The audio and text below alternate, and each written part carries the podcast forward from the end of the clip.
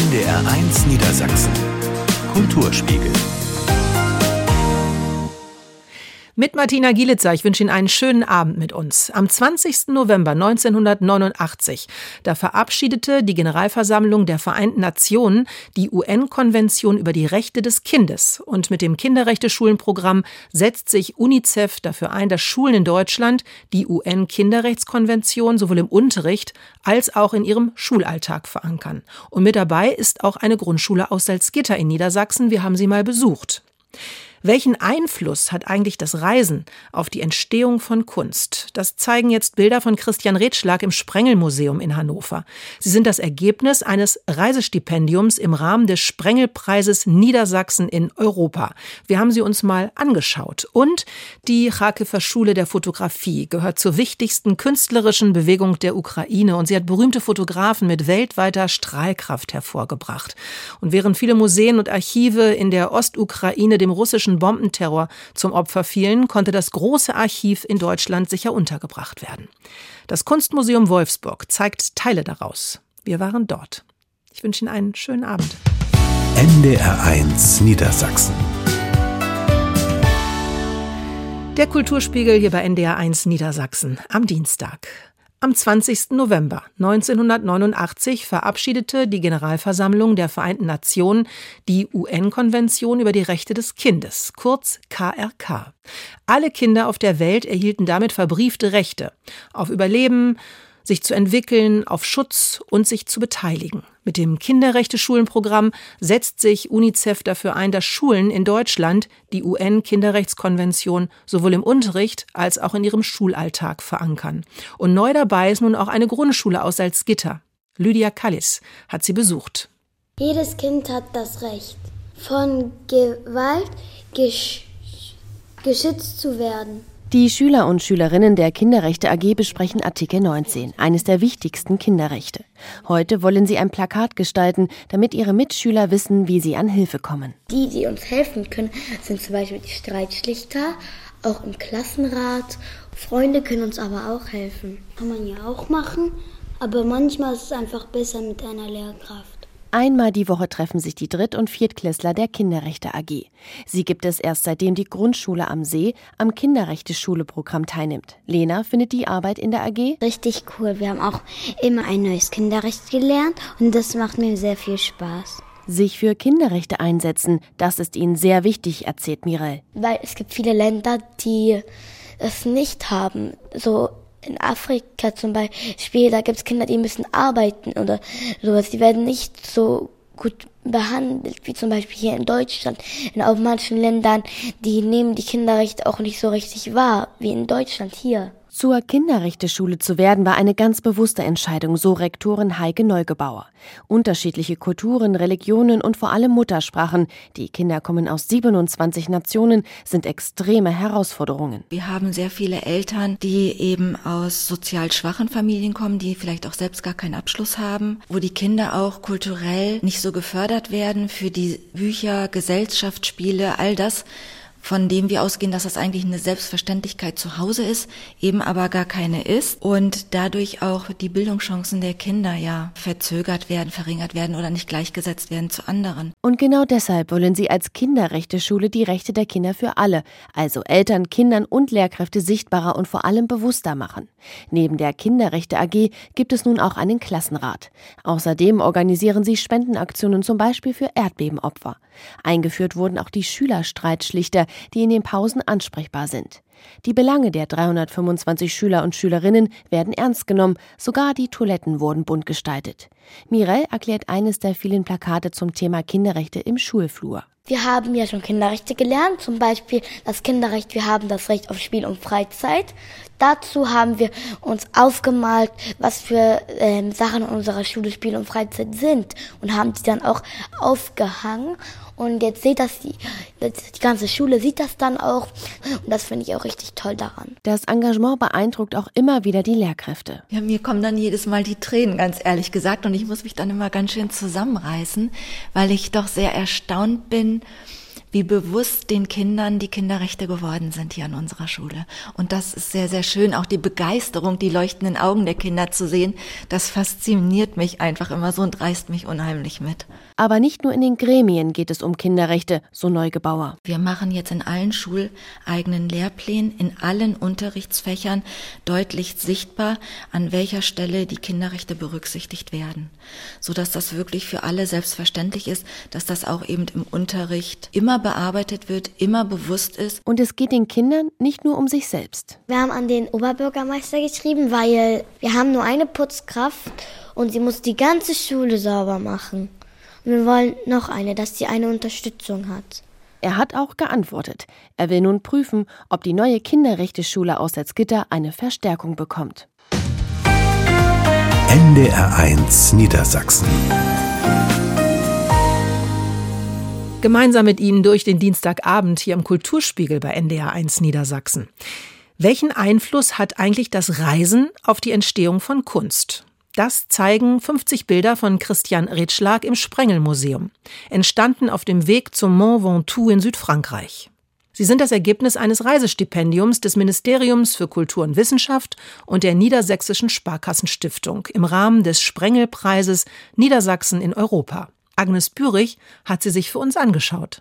Ein Häusermeer aus hohen Bauten in Schwarz-Weiß. Entfernt erinnert es an die Häuserskelette, die seit dem Krieg gegen die Ukraine immer wieder in den Nachrichten auftauchen. Nur wer genauer hinschaut, sieht, dass überall Menschen herumwuseln, an Fenstern, auf Balkonen, auf einer breiten Tribüne am unteren Bildrand. Der große Preis von Monaco heißt das Werk, zugleich Aufforderung zum genauen Hingucken, sagt Niedersachsens Kulturminister Falco Moors. Ich finde, da reflektiert man ja auch, wie sich so Bilder eingebrannt haben, dass so eine Assoziation im ersten Moment entsteht und erst beim genaueren Hingucken eigentlich der zweite Blick ist einmal möglich zu erkennen, was dargestellt ist. Und erst wenn man sich damit auseinandersetzt, wenn man es selber erlebt, dann entsteht eigentlich das zweite, das viel tiefer gehende Bild in einem. Und auch das ist ja einer der Gedanken dieses Reisestipendiums. Christian Redschlag 1987 in Magdeburg geboren, Studium an der HBK Braunschweig, Atelier in Hannover, fuhr knapp 1600 Kilometer von Hannover bis nach Südfrankreich auf dem Rad. Dabei trieb ihn die Frage um, wie man eine Reise fotografisch dokumentieren kann, ohne dabei dokumentarisch zu fotografieren. Sieben Würfeln mit rauer Oberfläche etwa begegnete er, fotografierte sie übereinander gestapelt vor weißem Grund. Doch es sind keine Steinbrocken, wie man zuerst vermuten könnte, sagt der Fotograf selbst. Ich finde, das ist eigentlich eine Qualität der Fotografie, dass man ein Objekt abbilden kann, aber durch die Vergrößerung natürlich was ganz anderes bekommen kann. So können dann Zuckerwürfel, die dann deutlich größer auf dem Papier sind, auf einmal aussehen, als wenn Steine wären, die aufeinander getürmt sind. Etwas anders als sonst zu sehen, das zeigt sich in der Reihe von zwölf weißen Kreisen auf schwarzen Quadraten. Es sind Fotos der Sonne, unverändert geometrisch und doch an verschiedenen Punkten der Reise aufgenommen.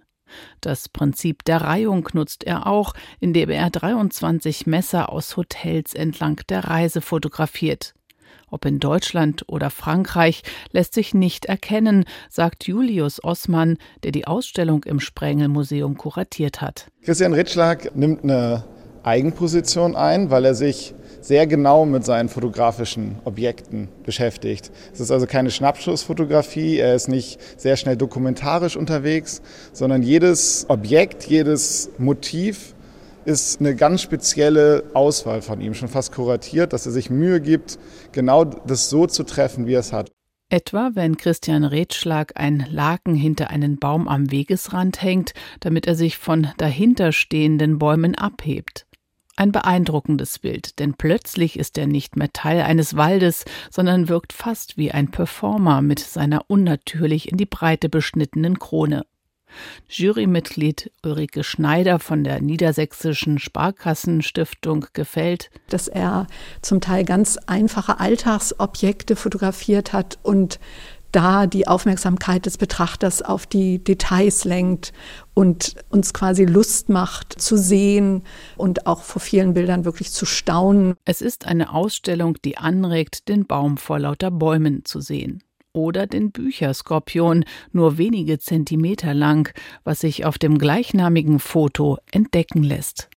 Wenn Sie Lust haben, schauen Sie doch einfach mal vorbei im Sprengelmuseum Hannover. Die Ausstellung von Christian Redschlag. Noch bis zum 3. März ist sie zu sehen.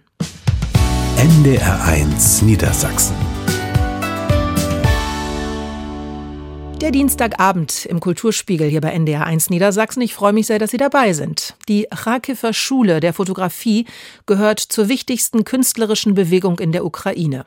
Sie hat ganz berühmte Fotografen mit weltweitem Ruhm hervorgebracht. Das kürzlich gegründete Museum der Rakifer Schule der Fotografie möchte das riesige Werk dieser Fotografen präsentieren und vor allem archivieren. Und im Kunstmuseum Wolfsburg sind Teile daraus zu sehen. Janek Wiechers war dort. Eine junge Frau kniet auf einer Straße, Kopfsteinpflaster. Das dunkle, lockige Haar hängt wie ein Vorhang vor dem Gesicht. Von hinten umarmt sie einen Mann, der ebenso wie sie nackt ist. Über der dunklen Straßenschlucht hängt ein dramatisch aufgewühlter Himmel.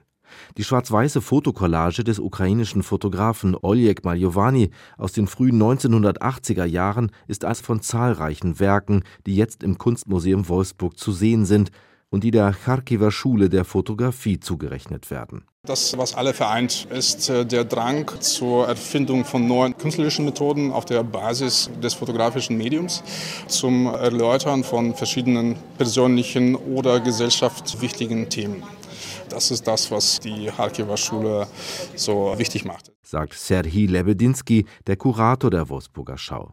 Das Experiment, der unkonventionelle Umgang mit Fotografie und eine starke Anti-Haltung gegen die bildliche Ästhetik der Sowjetzeit zeigt sich in Doppelbelichtungen, farblichen Verfremdungen und vielen Aktaufnahmen.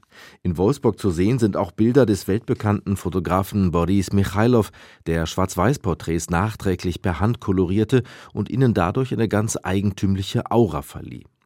Alexander Suprun, Roman Piatkowka, Serhii Bratkov oder Juri Rupin, sie sind weitere Künstler aus verschiedenen Phasen der Charkiwer Schule für Fotografie. Dass jetzt ein Querschnitt dieser Kunstbewegung in Wolfsburg gezeigt wird, ist Kurator Serhii Lebedinsky zu verdanken. Diese Ausstellung, die dient dem ersten Kennenlernen von der ganzen Vielfalt an Werken. Aber wir haben sehr äh, grundlegende künstlerische Positionen und auch viele jüngere Künstler sind hier vertreten. Also der Anfang und der heutige Stand der Schule. Lebedinsky ist Gründer und Direktor des Museum of Kharkiv School of Photography, kurz MOXOP. 2018 ins Leben gerufen, widmet es sich der Archivierung, Erforschung und Präsentation der Charkiwer Schule und beheimatet einen wichtigen Kernbestand zeitgenössischer ukrainischer Fotografie. Wenige Monate bevor Lebedinsky in Charkiw einen neuen Museumsbau eröffnen wollte, begann der russische Überfall. Also wir hatten vor, im September 22 dem Publikum vorstellen. Das hat leider nicht geklappt. Dieser Angriff kam und äh, wir dann trotzdem die Möglichkeit hatten, das alles zu evakuieren. Inmitten des Chaos aus Luftalarmen, Raketenangriffen und flüchtenden Menschen, die Museumsleute packten sämtliche Negative und Abzüge in Kartons, organisierten unter abenteuerlichen Umständen Kleinbusse und Lkw und brachten die gesamte Sammlung nach Deutschland. Zehntausende Negative und Abzüge gelangten in den Keller des Hauses von Serhii Lebedinsky in Wolfsburg, wo er seit fast zehn Jahren mit seiner Familie lebt. Weil dort die konservatorischen Bedingungen zunächst nicht ideal waren, wandte er sich an das Kunstmuseum Wolfsburg. Das war bereit, das gesamte Fotokonvolut aus Kharkiv vorübergehend bei sich einzulagern, so Museumsdirektor Andreas Beitin. Und je mehr wir da in die Tiefe gegangen sind, desto spannender wurde es eigentlich, dass es wirklich ein Schatz ist, wo das für mich letztendlich klar war, dass wir es zeigen müssen. Tatsächlich diese kunsthistorische Bedeutung, das ist schon wirklich was Fantastisches, diese Werke zu zeigen, die sonst hier wahrscheinlich relativ wenig bekannt gewesen sind. Dass die Sammlung aus Kharkiv in Wolfsburg zu sehen ist, bewegt auch Katharina Rietz-Rakul. Sie ist Leiterin des Ukrainischen Instituts in Deutschland. Viel Kunst ist geraubt, viel ist zerstört, verbrannt, zerbombt. Und umso mehr freue ich mich über diese glückliche Fügung, über gerettete Kunst aus Kharkiv. Haben Sie Lust bekommen? Ukrainian Dreamers, Kharkiver Schule der Fotografie. Im Kunstmuseum Wolfsburg können Sie sich diese Ausstellung anschauen. Sie dauert bis zum 7. Januar. NDR1 Niedersachsen Kulturspiegel mit Martina Gielitzer. Schön, dass Sie den Abend hier mit uns verbringen. Draußen, oh, da ist es nass, es ist kalt und windig. Wie schön ist es da, wenn man ein gutes Buch zur Hand hat. Margarete von Schwarzkopf und ich stellen Ihnen gleich drei Bücher vor in Niedersachsen liest. Und ganz bestimmt ist auch für Sie etwas dabei. Ich freue mich, dass Sie hier sind. NDR1 Niedersachsen Der Kulturspiegel hier bei NDR 1 Niedersachsen am Dienstag und ich habe wieder Besuch in meinem kleinen kuscheligen Studio. Margarete von Schwarzkopf ist da. Ich freue mich sehr, dass du hier bist. Ja, ich bin auch sehr bewegt und beglückt. Ja, sehr schön. Niedersachsen liest. Also, Niedersachsen liest sehr gerne und da haben wir uns gedacht, wir haben wieder ein paar Bücher, die irgendwas mit Niedersachsen zu tun haben. Und das erste Buch, also drei hast du mitgebracht jetzt für heute. Und das erste, was wir vorstellen wollen, Margarete, ist von Monika Maron. Das Haus heißt es. Hoffmann und Kampe ist der Verlag. Erzähl mal ein bisschen, du kennst sie. Ja, ich habe Monika Maron mehrmals getroffen. Sie war öfters in Hannover und Umgebung und wir haben zweimal einen sehr schönen Abend verbracht. Sie ist sehr reizend, eine kluge Frau. Sie war ja in der DDR schon ein Star, aber sie war nicht für das Regime und sie hat auch im Westen viel Erfolg gehabt und seitdem die Mauer weg ist, war sie auch häufiger hier und vor allem im Umfeld von Hannover einige Male. Und sie hat einen ganz wunderbaren Preis gewonnen, 1994, nämlich den Roswitha von Gandersheim Literaturpreis. Den hat sie auch allemal verdient und sie war auch sehr beglückt, als sie ihn bekommen hat. Das war eine Auszeichnung, ist ja ein Preis, den nur weibliche Autoren bekommen. Das ist doch schön, oder? Das finde ich auch. Ja, dieses Jahr ist es nicht so gut gegangen, weil diesmal leider die Preisträgerin erkrankt ist und die Preisverleihung ausfallen musste und oh. in den oh. Frühling gelegt wird. Na gut, aber dann kann man sich ja vielleicht schon aufs Frühjahr freuen. Das ist ja auch ganz schön. Sie hat einen neuen Roman und zwar heißt der Das Haus. Da geht es um Katharina, die ist Tierärztin arbeitet aber nicht mehr, ist im Ruhestand und sie erbt ein abgelegenes Gutshaus nordöstlich von Berlin und hat eine ganz wunderbare Idee, die momentan viele Leute haben. Welche? Ja, eine sogenannte Alters-WG. Also Menschen ziehen zusammen, das hat ja auch der Oberbürgermeister von Bremen mal die Idee, dass man sozusagen zusammen lebt, dass man zusammen arbeitet, dass man sich unterhält und dass man sich nicht sinnlos vorkommt, sondern eben ein gemeinsames Lebensziel hat. Und Katharina, die Tierärztin, sie ist auch noch aktiv, spricht ihre beste Freundin Eva an, komm mit, komm da raus zu dem Haus, wohn mit uns. Und Eva ist am Anfang gar nicht begeistert. Aber es ist eine großartige Idee, das muss man ja mal ganz klar sagen. Vor allen Dingen, weil die Mieten sind unfassbar hoch und dann ist es natürlich auch eine schöne Idee zu sagen, wir nehmen so ein Haus, ziehen alle zusammen. Wenn mal jemand krank ist, dann kann man ein bisschen was machen und kann sich umeinander kümmern. Man ist nie alleine, wenn man nicht alleine sein möchte. Aber so einfach ist es dann doch nicht, ne? Naja, es ist ja immer, man kommt ja mit anderen Menschen zusammen. Und das ist das Spannende an dem Buch. Also Eva lässt sich dann überreden, sie zieht zu dieses Haus hinein und dann trifft sie natürlich Leute, die sie noch nicht kennt. Sie trifft Leute, die sie kennt. Aber es ist doch immer auch dieser sogenannte Neuanfang, ist ja auch eine Art Abrechnung mit dem Leben, das man früher früher gehabt hat. Und Eva stolpert da hinein in alte Affären und an Beziehungsgeschichten. Und mein Gott, die sind alle über 60, aber sie sind deshalb ja noch nicht uralt. Und bald merkt sie, dass es nicht ganz einfach ist, sich neu zu orientieren mit Menschen, die sie bisher, wie gesagt, nicht näher gekannt hat. Ein, zwei kannte sie auch ein bisschen. Und das erweist sich doch als ein großes äh, Balance-Spiel, dann immer allen es recht zu machen und nicht irgendwann zur Außenseiterin zu werden. Das ist ein echtes Experiment, kann man im Grunde sagen sagen. Das Ding ist ja, wenn du Familie hast, okay, dann kennst du dich, ne? dann kannst du sein, wie du bist. Aber wenn du das mit Menschen machst, wenn es Freunde sind, dann musst du dich ja auch immer so ein bisschen benehmen. Ich stelle mir das auch nicht einfach vor. Ja, man stellt sich das so wunderbar vor, so romantisch. Da ziehen dann so fünf, sechs Menschen zusammen, alle ungefähr zwischen 60 und 70. Die haben alle ein Leben schon gelebt, die haben alle einen Beruf gehabt, die können viel erzählen. Aber Eva kommt drauf, dass alle auch große Sorgen und Probleme gehabt haben. Also einer ist Witwer geworden, dann hat er eine Frau geheiratet, die dann aber auch nicht ideal ist, die sein ganzes Leben umkrempelt. Johannes heißt der sehr sympathischer Mann. Und sie kommt automatisch hinein in deren Geschichten. Und das will man ja gar nicht immer. Man will ja nicht so nahe kommen den Menschen.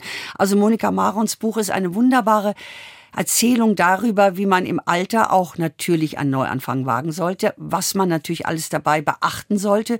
Und es ist auch eine Liebeserklärung ans Älterwerden. Es ist nicht nur schlimm. Und Eva schwankt immer dazwischen den beiden Entscheidungen, soll ich vielleicht doch wieder zurück ins alte Berlin oder soll ich bei diesen neuen Freunden bleiben? Und das entwickelt einen eigenen Reiz und sie kann sehr schön erzählen und es gibt auch viele sehr humorvolle Momente in diesem Buch. Das wollte ich sagen. Es ist nämlich wirklich wunderbar humorvoll geschrieben. Es ist teilweise sogar so ein bisschen philosophisch, finde ich, wenn man es liest, aber nicht so hochgestochen, ne? sondern es ist wirklich so, dass man sagt, also, ach ja, Ja, vor allem, es ist ja auch ein Blick auf Menschen und jeder Mensch hat eine eigene Geschichte. Das sagt Robert Seethaler, dieser wunderbare Autor, hat gesagt, jeder Mensch hat eine Geschichte, nur wir meistens interessieren uns nicht. Aber in dem Fall muss man sich interessieren, weil diese Menschen sitzen zusammen, sie reden übereinander und automatisch geht das los. Und dieses Buch ist wirklich ein bisschen philosophisch. Was macht man, wenn man älter wird? Wie wird man mit der Vergangenheit fertig, die ja immer wichtig ist? Wie spielt diese Vergangenheit auch hinein in diese Wohngemeinschaft? Man kann die nicht einfach loswerden. Und was bedeutet das für diese Menschen, die zusammenleben wollen und die es auch nicht einfach in ihrem Leben immer gehabt haben. Vor allem Katharina als Tierärztin, eine ganz interessante Figur. Das ist natürlich auch ein bisschen eine Liebeserklärung an Hunde und anderes Getier. Das macht natürlich auch Spaß. Und äh, Monika Maron ist eine sehr warmherzige Erzählerin. Sie steht auch nicht über ihren Figuren. Sie ist mit ihnen. Sie führt uns an die Figuren heran und urteilt auch nicht. Auch die schreckliche zweite Ehefrau von Johannes hat ja Gründe, warum sie so ist, wie sie ist. Thea heißt sie. Und sie ist einfach jemand, Lange hat sie gewartet auf einen Ehemann, jetzt hat sie ihn und jetzt versucht sie, das ganze Leben von ihm umzukrempeln, weil sie endlich mal Macht und Kontrolle hat. Also spannende Einzelschicksale werden hier auch aufgetan. Ich finde es toll und diese Idee des Zusammenwohnens finde ich auch klasse. Stell mal vor, wir würden zusammenwohnen, Margarete, wir würden die ganze Zeit über Bücher quatschen und es wären immer Bücher da. Wir bräuchten extra Räume dafür. Ja, ich würde auch ein paar Filme zwischendurch hoffentlich mal sehen und mal ein Glas Wein trinken. Definitiv. ganz gemäßigt. Du bringst die Bücher mit und ich bringe den Wein mit. Das ist eine gute Idee, oder? Wir machen das. Wir planen das so in 20 Jahren. Okay, in 20 Jahren. Schön, dass Sie bei uns sind, hier im Kulturspiegel bei NDR 1 Niedersachsen. Gleich gibt es auch das nächste Buch. Dieses jetzt, was wir Ihnen gerade vorgestellt haben, vielleicht haben Sie ja Lust bekommen. Monika Maron, das Haus bei Hoffmann und Kampe ist es erschienen. NDR 1 Niedersachsen. Der Dienstagabend, Sie hören den Kulturspiegel hier bei NDR 1 Niedersachsen und ich sitze hier gemütlich im Studio mit Margarete von Schwarzkopf. Es heißt heute wieder Niedersachsen liest. Tolle Bücher hast du mitgebracht, Margarete. Das erste haben wir schon eben gerade vorgestellt. Jetzt kommen wir zum zweiten. Von Louise Kennedy Übertretung heißt das Buch und ist im Steidel Verlag. Der ist in Göttingen erschienen und das ist ein großartiger irischer Roman und da stehst du ja total drauf, ne? Ich muss es gestehen, ich liebe Irland und die Iren mit ihrem besonderen Humor und ich finde toll, dass der Steidel Verlag in Göttingen sich sehr um irische Autoren bemüht und immer wieder spannende Bücher herausbringt von auch neuen irischen Autoren, denn die Louise Kennedy ist zwar Mitte 50, aber es ist ihr Debütroman. Wahnsinn, ne? so spät dann anzufangen. Aber manchmal ist das ja gar nicht schlecht. Sie hat vielleicht schon so im Kleinen immer ein bisschen was gemacht und jetzt ist sie mit diesem wunderbaren Roman rausgekommen. Es geht um die Geschichte der nordirischen Situation vor 50 Jahren. Ja. Krieg. 70er Jahre in Nordirland, Bloody Sunday. Die meisten kennen das berühmte Lied von U2 darüber. Das war eine ganz furchtbare Geschichte, ein Massaker an Jugendlichen, unbewaffnet. Und das war ein ganz großer Schandfleck in der Geschichte Großbritanniens. Inzwischen sind es die 70er Jahre, Mitte der 70er Jahre, aber in Irland kocht es. Die IRA, katholische Seite, gegen die Unionisten, das sind die Protestanten. Und das Verrückte ist ja, dass heute in Irland mehr Katholiken in Nordirland als Protestanten leben. Das hat sich gewendet, das Blatt, weil die Katholiken Katholiken kämpfen mit mehr Kindern. Also die haben durchschnittlich drei Kinder und das ist natürlich irgendwann die Überzahl. Aber diese 70er Jahre waren eine düstere Zeit in Belfast und heute sieht man noch die Narben in dieser Stadt, die Graffiti und die Einschüsse von irgendwelchen Sachen, die da passiert sind, Salven in Häuser hinein. Und Louise Kennedy erzählt eigentlich die Geschichte ihrer Tante. Diese Tante lebt heute noch, die ist um die 70 und sie hat immer zugehört, wenn ihre Tante erzählt hat aus ihrer Jugend. Und Kuschler Leverty, das ist eigentlich ihre Tante, eine junge Lehrerin, 22 Jahre alt, die an einer katholischen Schule unterrichtet, da katholisch inmitten eines protestantischen Umfelds. Und da ergeben sich schon alleine sehr, sehr viele Konflikte und Spannungsmomente. Aber das ist nicht die eigentliche Geschichte. Okay, also jetzt machst du es spannend. Was ist die eigentliche Geschichte? Ja, die junge Kuschler, 22, attraktive junge Frau, Lehrerin, sehr erfolgreich, sehr beliebt bei ihren Schülern, hat einen Bruder, der leitet ein Pub. Und in diesem Pub trifft sich alles. Protestanten, Katholiken, Soldaten und Polizisten und ganz normale Bürger. Und sie hilft aus. Äh, zu Hause ist eine total betrunkene Mutter, der sie selten begegnen möchte. Also sie geht dann gern in den Pub, wo sie sich nicht betrinkt. Und da lernt sie Michael kennen. Michael, sehr attraktiver Mann, doppelt so alt, mindestens doppelt so alt. Er ist Anwalt und er vertritt immer die Jugendlichen, die in Schwierigkeiten geraten. Meistens katholische Jugendlichen, die angeklagt werden, sie hätten irgendwas getan, was sie gar nicht getan haben meistens. Und Michael hat aber ein Problem in den Augen von ihm und von Kuschler. Er ist Protestant und sie ist natürlich sehr katholisch. Und die Übertretung ist gar nicht die Geschichte, dass er viel älter ist und verheiratet, sondern dass da ein Protestant sich mit einer Katholikin zusammentut. Und das ist in den Augen von ganz vielen im Umfeld die Übertretung, die Schande. Das darf einfach nicht sein. Und das Spannende an dem Buch ist, Kuschler unterrichtet eine Gruppe von protestantischen Nordiren in der alten Landessprache Gaelic und trifft da ganz eigenartige Menschen auch. Aber Mart, äh, ihrem Freund Michael, ist eben wirklich besonders sympathisch. Sie tut es seinetwegen, also sie beginnen dann eine Affäre. Und es gibt jemanden, der das Ganze genau beobachtet und dann beginnt eine große Tragödie, denn Tommy, der Bruder eines kleinen Jungen, um den sich Kuschler in der Schule besonders kümmert, weil er immer gemobbt wird, 18 Jahre alt, ist verliebt in sie. Sie ist ja erst 22. Aber das große Problem ist, sein Vater ist von protestantischen ja, Hooligans zusammengeschlagen worden, fast gestorben. Und jetzt ist in ihm so ein Gefühl von Hass und Rache. Und er beobachtet mit ganz ungeahnt schlimmen Gefühlen, dass sich Kuschler, die Verehrte, mit einem Protestanten zusammengetan hat. Und daraus kommt dann ein wirkliches Drama, was hier sehr feinfühlig und sehr spannend erzählt wird. Und es ist ja wirklich eine sehr, sehr leidenschaftliche Affäre. Also sie ist da so ein bisschen auch hin und her gerissen, ne? Ja, sie liebt diesen Mann und er liebt sie auch, aber er trennt sich nicht von seiner Frau und sie erfährt, dass sie nicht die erste ist. Also es ist so ein bisschen das Gefühl, will sie wirklich mit diesem Mann zusammenbleiben? Er würde seine Frau auch gar nicht unbedingt verlassen. Sie glaubt, glaubt immer, diese Frau sei hässlich und schrumpelig. Eine bildschöne Frau. Also sie versteht zum Teil überhaupt nicht, warum Michael sich ihr zugewendet hat. Aber sie ist halt sehr jung, sie ist lebensfroh, sie hat Charme und sie spricht irisch. Und das hat er als erstes als Vorwand genutzt, um an sie heranzukommen, weil er sagt, wir sind eine Gruppe von Nordiren, die endlich Gaelic lernen wollen. Was an der Autorin so besonders ist, sie schreibt sehr menschenfreundlich. Also wenn man dieses Buch liest, ist es sehr, sehr lieb geschrieben. Ja, sie liebt ihre Figuren. Sie liebt auch Tommy, der gefährlich wird, weil er eben jung ist. Und man sieht ja, was mit jungen Menschen passiert, wenn der Hass in ihnen aufsteigt. Das muss man ja nicht nach Irland fahren. Und was die Louise Kennedy vor allem kann, man merkt, sie ist ein empathischer Mensch. Sie selbst ist schwer krank. Sie spricht auch ganz offen darüber, dass sie schwer Krebs hat und in Behandlung ist ständig. Und sie weiß genau, wie sich Menschen fühlen, die einen Schmerz erleiden, die einsam sind, die unglücklich sind. Und interessant ist auch die Mutter von Kuschler, die eben Alkoholikerin ist und ständig irgendwo auf dem Sofa herumliegt und betrunken ist. Und du hast ja Louise Kennedy auch kennengelernt, weil du sie nämlich im Oktober im Hamburger Literaturhaus moderieren durftest. Eine wunderbare Frau. Und was sie natürlich hat, was alle ihren haben, es ist ein Klischee, sie hat den großartigen Humor und diese Selbstironie. Sie lacht über sich selbst, sie spricht auch über ihre Krankheit mit einem großen Sinn für schwarzen Humor. Und es war ein sehr angenehmer Abend und sie spricht mit einem wunderbaren irischen Akzent, was ich auch sehr liebe, aber gut verständlich. Also, Sie sollten dieses Buch auf jeden Fall lesen. Louise Kennedy, Übertretung heißt es, und erschienen ist es im Steidel Verlag Göttingen. NDR1 Niedersachsen. So, und wir kommen auch schon zu unserem dritten Buch für heute. Margarete von Schwarzkopf ist hier bei mir im NDR1 Niedersachsen Kulturspiegelstudio.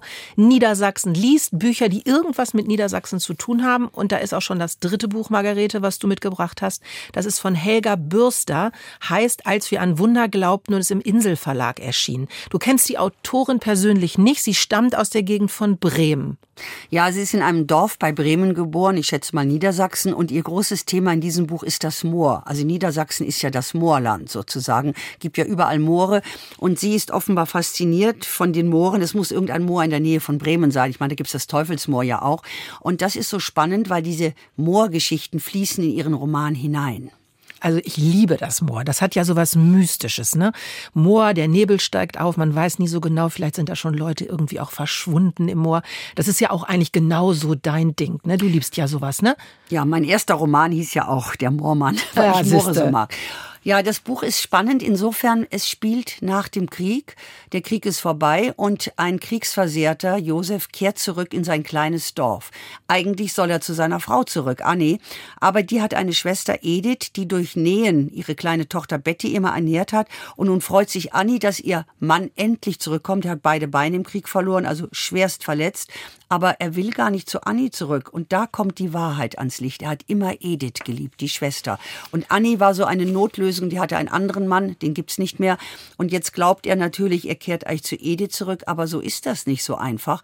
Und in diesem Moor ist sowieso alles so etwas eigenartig. Es ist so typisch moorig, würde ich sagen, weil die Menschen dort auch sehr abergläubisch sind. Und sie halten auf einmal Edith und Annie, ihre Schwester, für Hexen. Also da ist, kommt so alles hoch nach dem Krieg. Andere Leute glauben an Wunder, sozusagen das deutsche Wirtschaftswunder. Aber in diesem Dorf ist irgendwie die Zeit stehen geblieben. Und die hängen immer noch nach den Kriegsereignissen, auch den Menschen, die aus dem Krieg heimgekehrt sind. Und dann gibt es ganz merkwürdige Menschen, die auch auftauchen in diesem Moor. Wahrscheinlich ahnen sie, dass die Menschen dort ein bisschen in der Vergangenheit leben.